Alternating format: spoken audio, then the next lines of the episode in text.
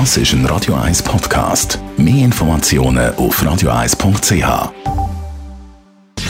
Gesundheit und Wissenschaft auf Radio 1. Unterstützt vom Kopfwehzentrum Irlande Zürich. www.kopfwww.ch Macht uns die Hitze aggressiv? Forscher haben das versucht herauszufinden. Im ersten Moment sagt man ja, der Fall ist klar. Wenn die Sonne oben runterbrennt, der Schweiß einem nur so abläuft, dann hat man definitiv weniger Geduld.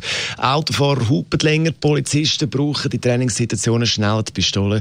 Viele sind äh, grundsätzlich weniger hilfsbereit. Unter Hitzestress sind Menschen feindseliger, asozialer und schneller gereizt. In diese Richtung gehen verschiedene amerikanische Studien.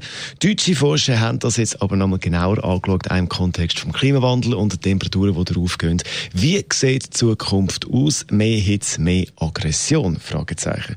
Deutsche Forscher differenzieren und sagen sogar, die amerikanische Studie zum Thema Hitze und Aggression und Gewalt liefert keine zuverlässigen Daten. Hitze können zwar ein Verstärker sein in gewissen Stimmungslagen, aber nur zu einem kleinen Teil. Und wenn es ganz heiß ist, sage ich sogar das Umgekehrte der Fall. Extreme Hitze ist ein Hammer für Aggression.